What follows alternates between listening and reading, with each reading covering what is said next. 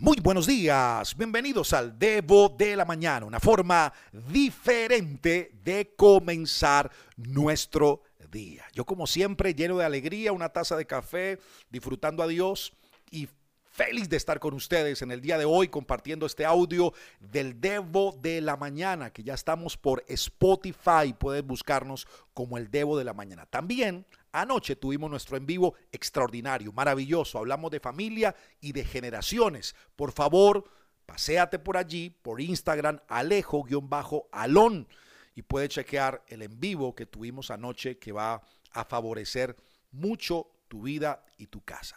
Esta semana pienso que a nivel del Debo está desafiante, nos está moviendo Dios, empujando a tomar decisiones, a tomar acciones, a tomar temple y a avanzar, porque Dios quiere que tengamos una buena vida.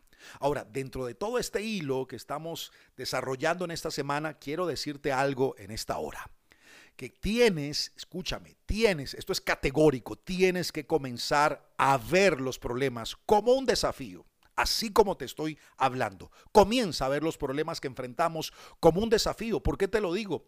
Porque para algunos la crisis es una perfecta oportunidad que la vida les trae para ascender, para escalar a un nivel mucho más alto de lo que hoy están. Pero para otros, por desgracia, la crisis es su tumba, es su ruina, es lo peor que les puede pasar. Y este último grupo de personas, eh, lo forman aquellos que siempre se andan preguntando por qué les tocó a ellos bailar con la más fea, por qué a mí.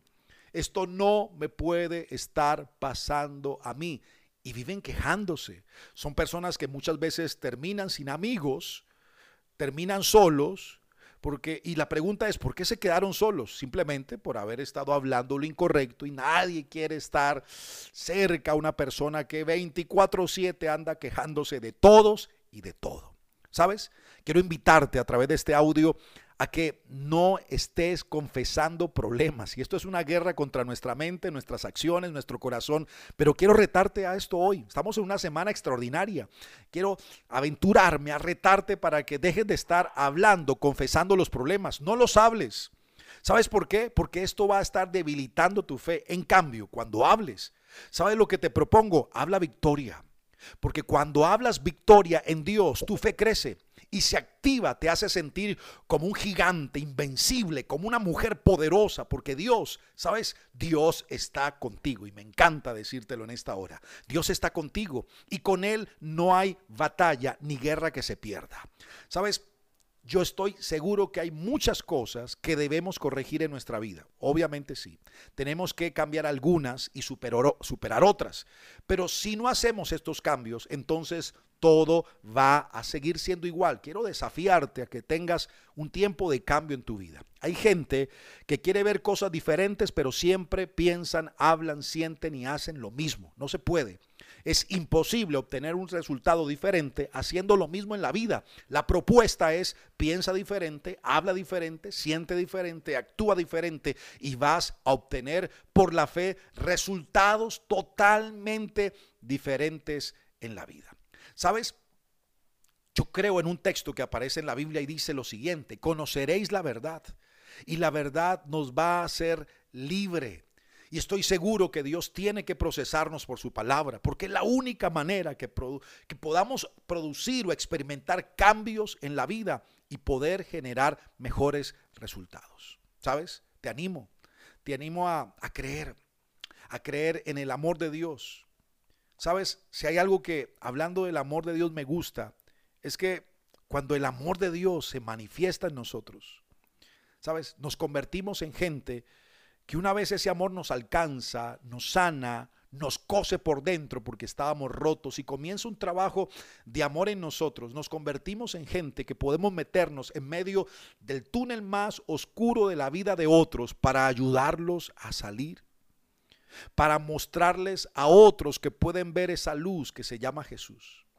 ¿Sabes qué es el amor? El amor es haber pasado por el túnel de las tinieblas y habiendo aprendido a ayudar a otros para que nunca entren ni pasen por él.